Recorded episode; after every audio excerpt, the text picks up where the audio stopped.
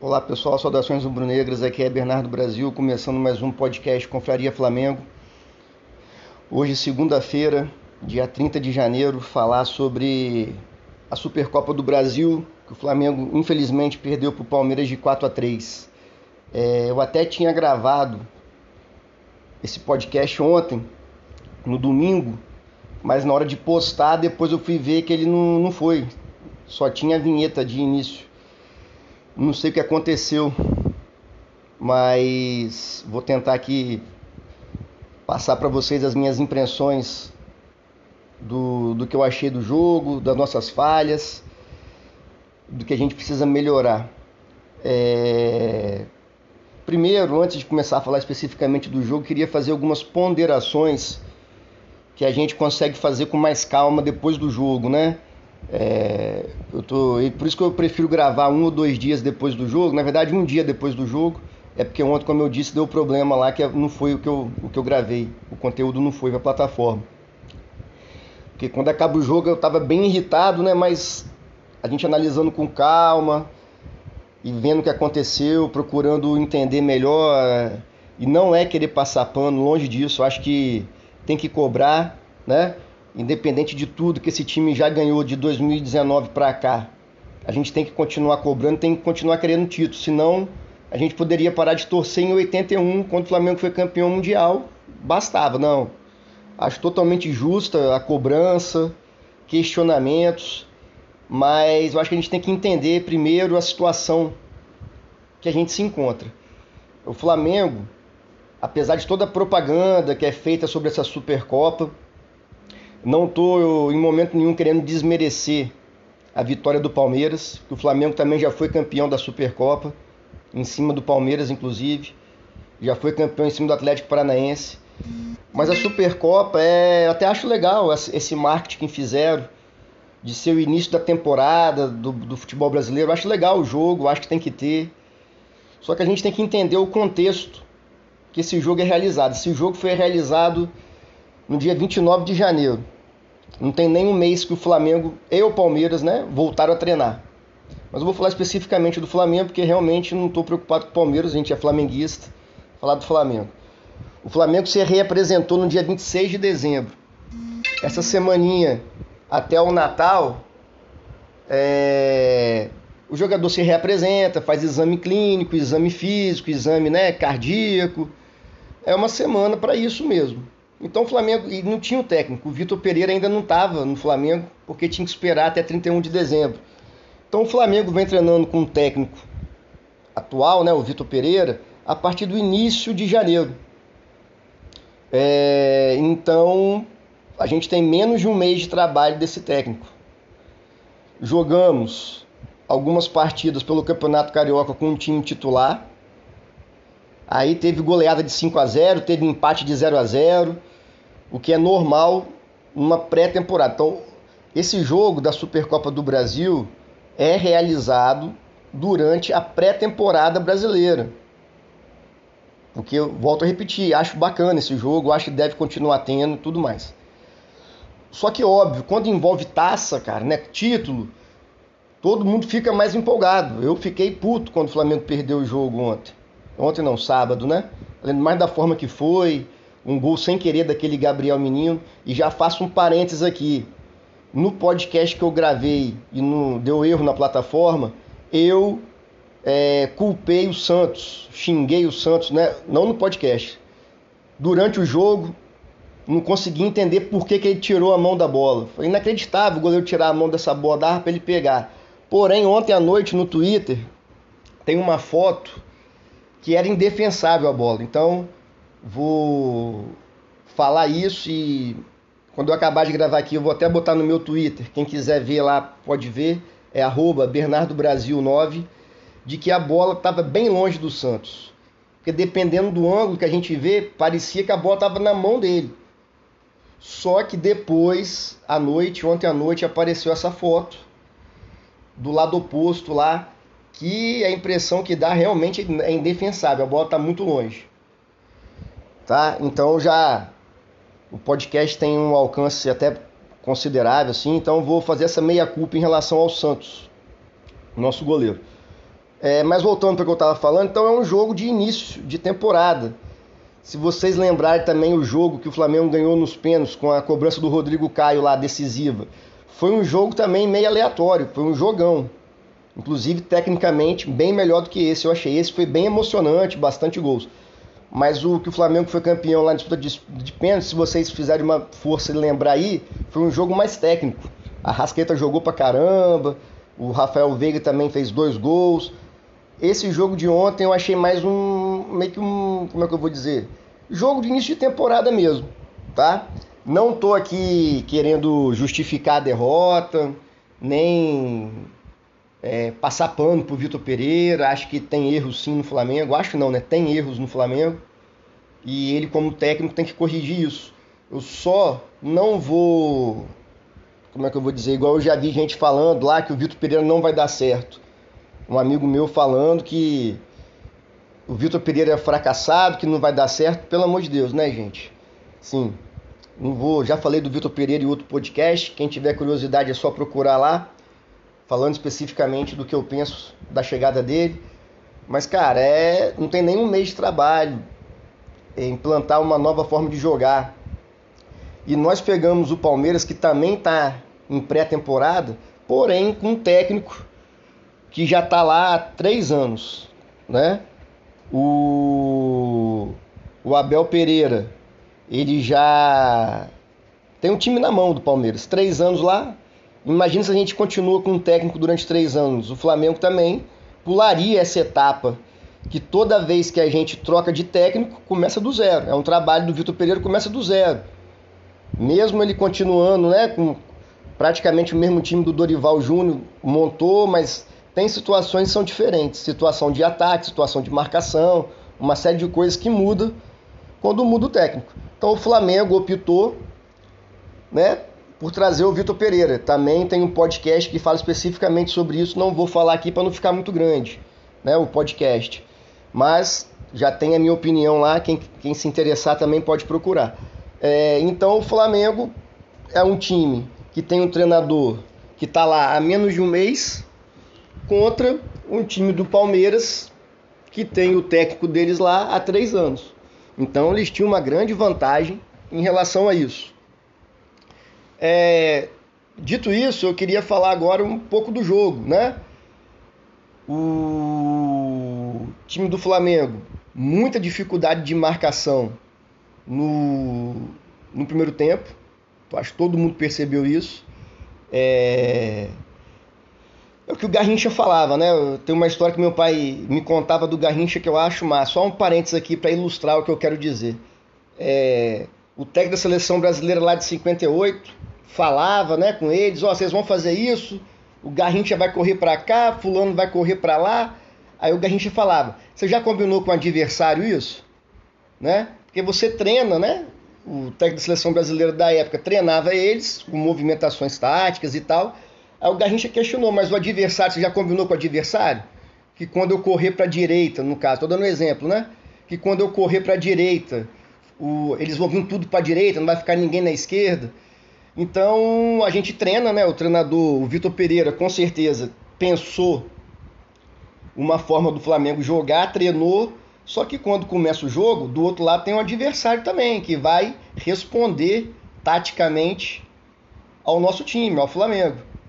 E como eu já disse, o Vitor Pereira tá lá, o Vitor Pereira não, o Abel, né?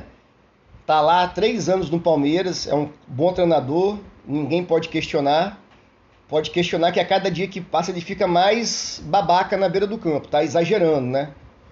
Mas em termos de, de bom técnico ele é. Então o Vitor Pereira é, armou o time do Flamengo, para mim, jogando num 4-2-4.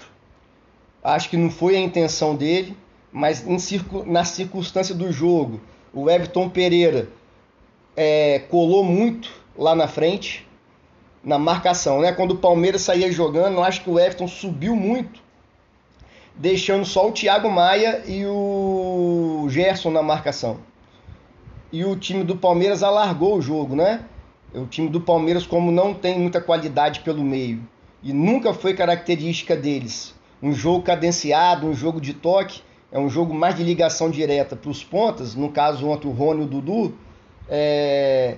Então o Palmeiras saía, conseguia quebrar essa marcação inicial do Flamengo ali na frente, né, com Pedro, Gabigol, Arrascaeta e o Everton.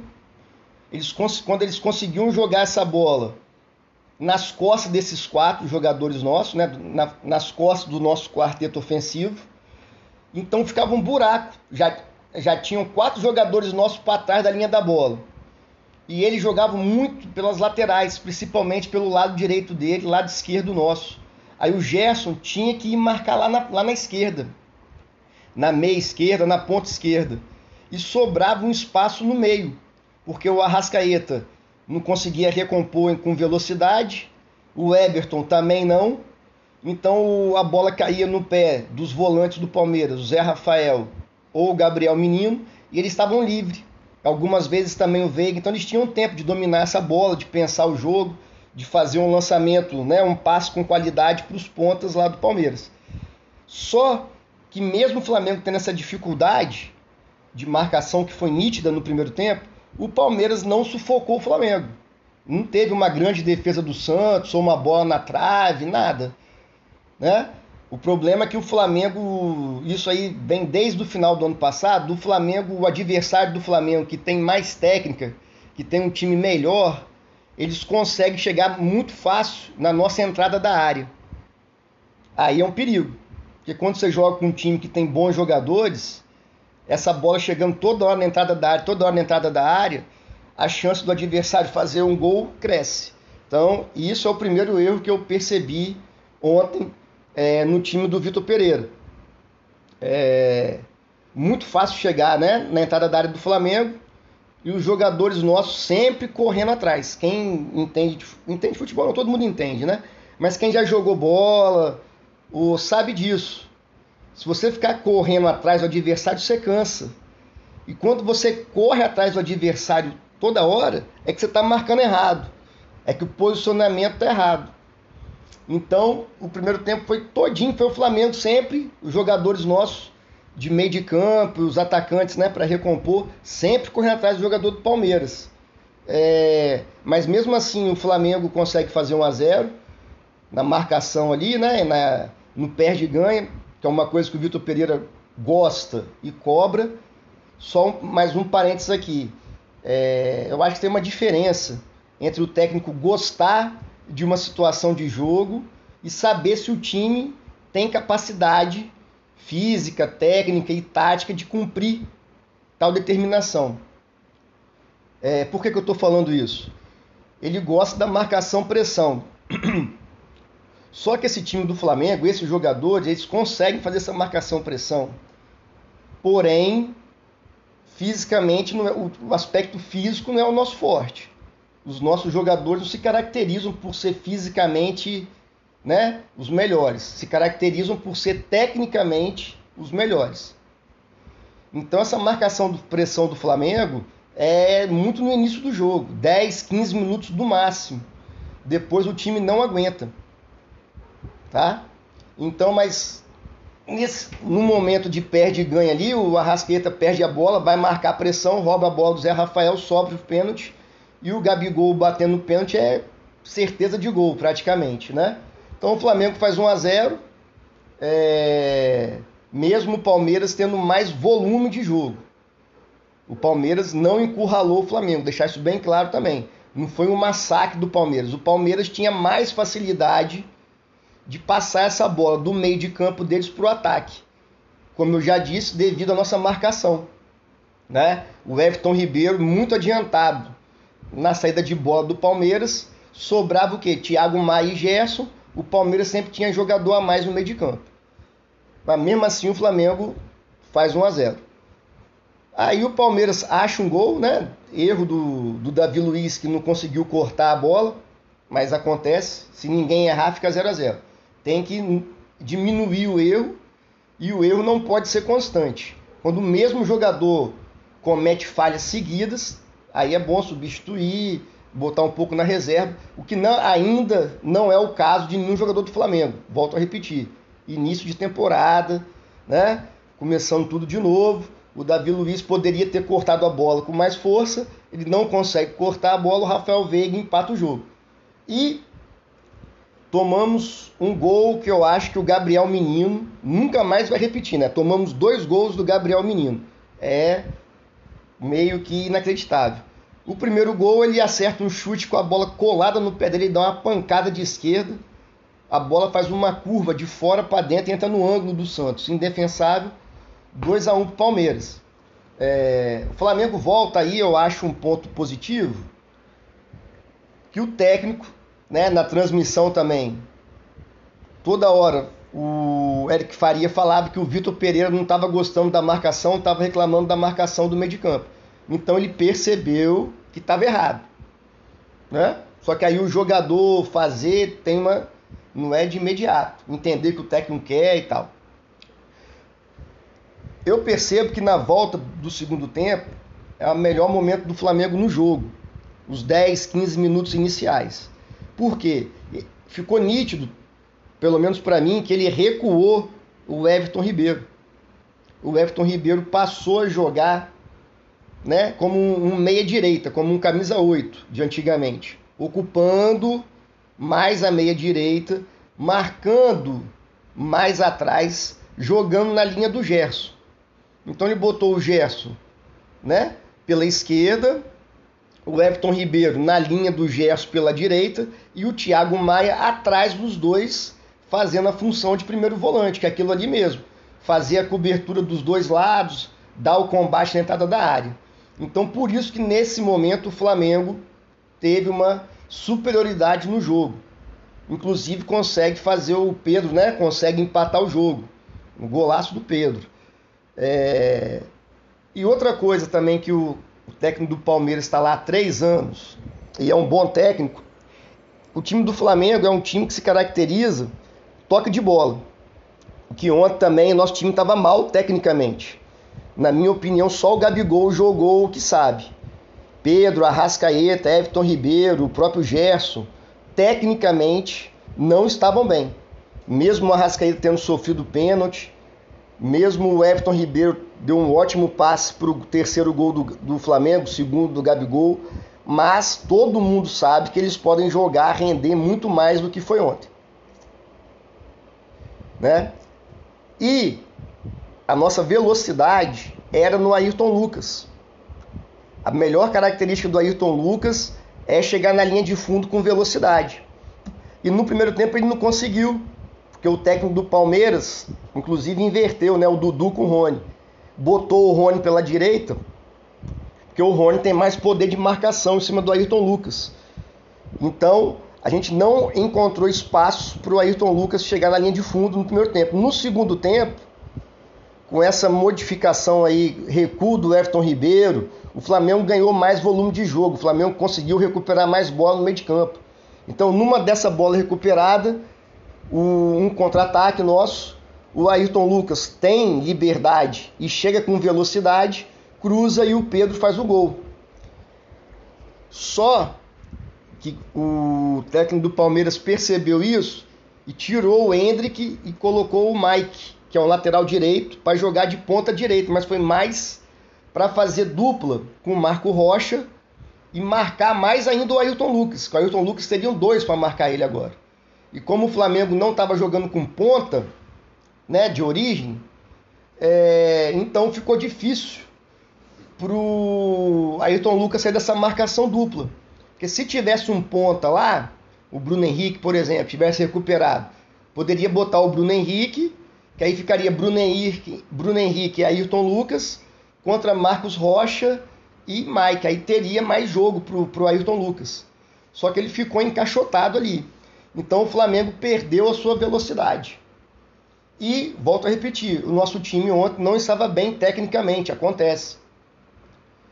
Início de temporada, os caras estão voltando de férias, né? Até readquirir a forma, demora um pouquinho mais. Então, a minha análise do jogo basicamente é essa. E no segundo tempo também ficou evidente que como o Flamengo correu atrás do Palmeiras o primeiro tempo todo, o nosso time cansou muito cedo. Gerson, Arrascaeta, Everton Ribeiro, era nítido de que o nosso time estava cansado. Aí uma crítica também que eu faço ao Vitor Pereira, na minha opinião, demorou a mexer, né? Poderia ter mexido antes, visto que pô, a gente de casa viu que o Gerson não aguentava mais, o Everton estava com dificuldade depois dos 20, 25 minutos do segundo tempo, a Rascaeta mesma coisa. Então, acho que ele poderia ter mexido antes. É... Em relação à lateral direita, que muito tem se falado, né? Varela, Mateuzinho. A situação para mim do Varela é a seguinte: quando o Mateuzinho entra, é nítido que o time melhora. Mas o time melhora não é porque o Mateuzinho é muito melhor do que o Varela, é porque o Mateuzinho é muito mais entrosado.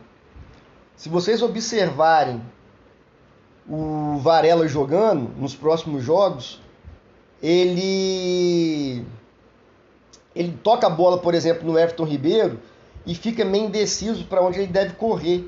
Ele não tem aquele entrosamento. Já quando o Mateuzinho entra, o jogo flui mais, muito mais naturalmente. Mateuzinho com Everton, Mateuzinho com Gabigol, ele já se conhece. Já tem um entrosamento, já sabe onde um, onde o outro vai tocar a bola. Então, o Varela sente muito essa falta de entrosamento. Agora, cabe ao Vitor Pereira saber Vai dar mais jogos para o Varela tentar se entrosar? Ou já vai botar o Mateuzinho, que está tendo rendimento melhor, principalmente ofensivo? Aí cabe ao técnico, né, Vitor Pereira, é, ver o que é melhor para a gente. É...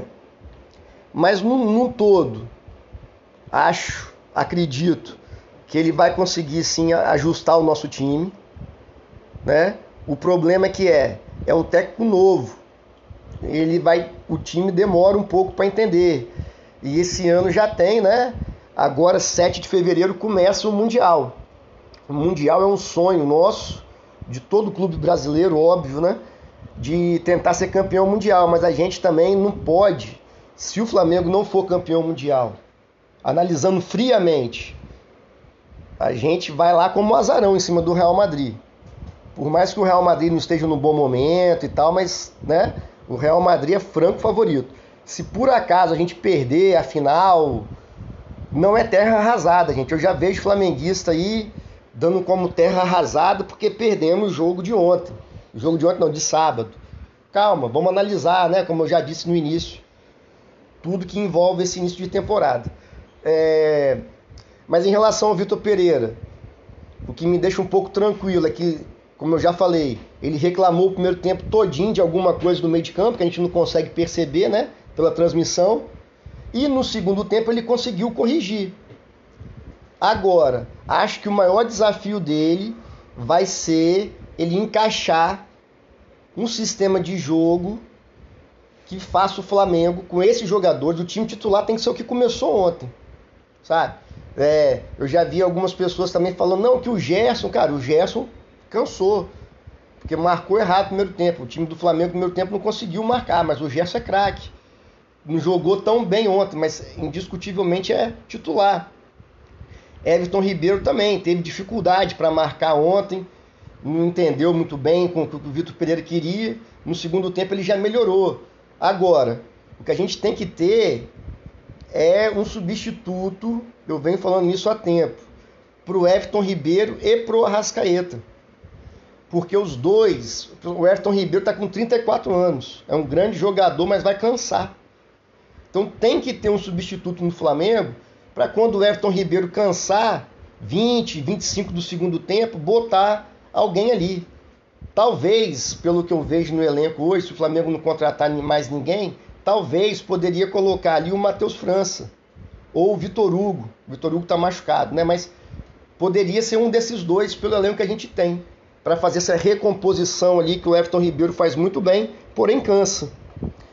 Tá? Mas espero, vamos ver aí agora, né? O nosso próximo jogo. Tem jogo pelo Campeonato Carioca aí, mas eu nem conto, que vai ser o time sub-20 que vai jogar. Vamos ver aí no dia 7 de fevereiro o nosso jogo lá da semifinal da, do Mundial, que aí o time tem que jogar melhor. Já dá para o Vitor Pereira, depois do jogo de ontem, ter entendido né, melhor como que esse time joga, até mesmo porque, na minha opinião, ontem, é, ontem não, né? Sábado, a Supercopa do Brasil foi o primeiro jogo da temporada. Porque não dá pra gente fazer nenhuma análise séria de quando o Flamengo mete 5 a 0 no Carioca e mesmo com empate de 0 a 0 assim, é o Campeonato Carioca, tirando os clássicos, é só para dar ritmo de jogo. Não dá para você fazer uma analogia entre Flamengo e Madureira e do que pode ser um Flamengo e Real Madrid, ou um Flamengo e Boa Vista e do que foi um Flamengo e Palmeiras. É muito distante, não dá para fazer nenhuma comparação. É só para dar ritmo de jogo mesmo para os jogadores. É... Mas é isso, estou confiante ainda. Nosso time é bom, cara, já provou isso desde 2019. Então é esperar e ver se o Vitor Pereira consegue já para o dia 7 que o time se apresente melhor. Eu acho que se no dia 7 o Flamengo cometer os mesmos erros e não tiver uma evolução tática, física e técnica, aí começa a ficar preocupante. Porém, se no dia 7 o Flamengo já jogar melhor, é o que a gente espera. Ah, o técnico corrigiu né, o problema de marcação, os jogadores entenderam o que ele quer, fisicamente o time jogou melhor, aí nós estamos no caminho certo. Beleza? Quem está gostando aí do podcast pode dar um favoritar para sempre que eu postar poder ouvir e dar aquela moral. Valeu? Ah, eu vou botar também a foto que eu falei lá do gol do Santos, que a, por esse ângulo que eu falei, a bota bem longe dele mesmo.